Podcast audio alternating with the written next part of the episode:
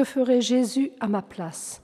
Écoutons le vénérable père François-Marie-Paul Liberman, 1802-1852, spiritain. Mon très cher, que votre âme soit nue d'elle-même et en elle-même, afin d'être couverte dans son action par la vertu de Jésus-Christ et dans son intérieur par l'intérieur de Jésus. Il faut que les anges, les saints et tous ceux qui ne voient que par les yeux de Jésus et qui ne parlent que par le langage de Jésus n'aperçoivent plus dans votre âme que leur bien-aimé Jésus, et qu'en parlant de vous, ils ne parlent que de Jésus. Qu'ils vivent donc et qu'ils règnent pleinement en vous. Gardez-vous bien de quitter Jésus. Recevez-le avec confiance, avec abandon, mettez-vous entre ses bras, corps et âme, et laissez-le maître de vous-même, de tout ce qui vous regarde et de tous les événements qui vous touchent. En ce moment, Jésus doit tout opérer en vous, et vous, vous devez être pauvre, petit et humble devant lui. Évitez les grandes pensées, les choses sublimes.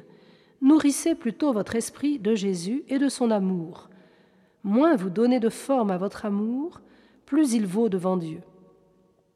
Si on ne devait entreprendre dans l'Église que des choses faciles, que serait devenue l'Église? Saint Pierre et Saint Jean auraient continué leur pêche sur le lac de Tibériade, et Saint Paul n'aurait pas quitté Jérusalem. Je conçois qu'un homme qui se croit quelque chose et qui compte sur ses forces puisse s'arrêter devant un obstacle. Mais quand on ne compte que sur notre adorable Maître, quelle difficulté peut-on craindre? On ne s'arrête que lorsqu'on est au pied du mur. On attend alors, avec patience et confiance, qu'une issue s'ouvre, puis on continue sa marche, comme si rien n'avait été. Tenez-vous en paix, suavité, amour et abandon entre les mains de notre bien-cher Maître.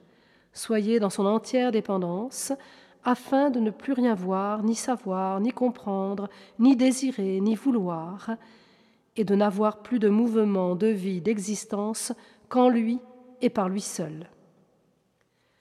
Voyez le divin esprit de notre divin Maître agissant sans cesse dans votre âme, suavement et fortement, et votre esprit propre de son côté agissant sans cesse, aigrement et activement.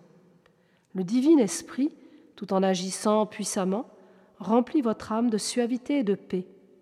Il établit en vous la vie de Jésus, les affections, les désirs et les amours de Jésus. Ô la belle vie divine de Jésus C'est une vie d'amour, et la vie d'amour est une vie douce et puissante qui nous remplit de la sainteté de Jésus.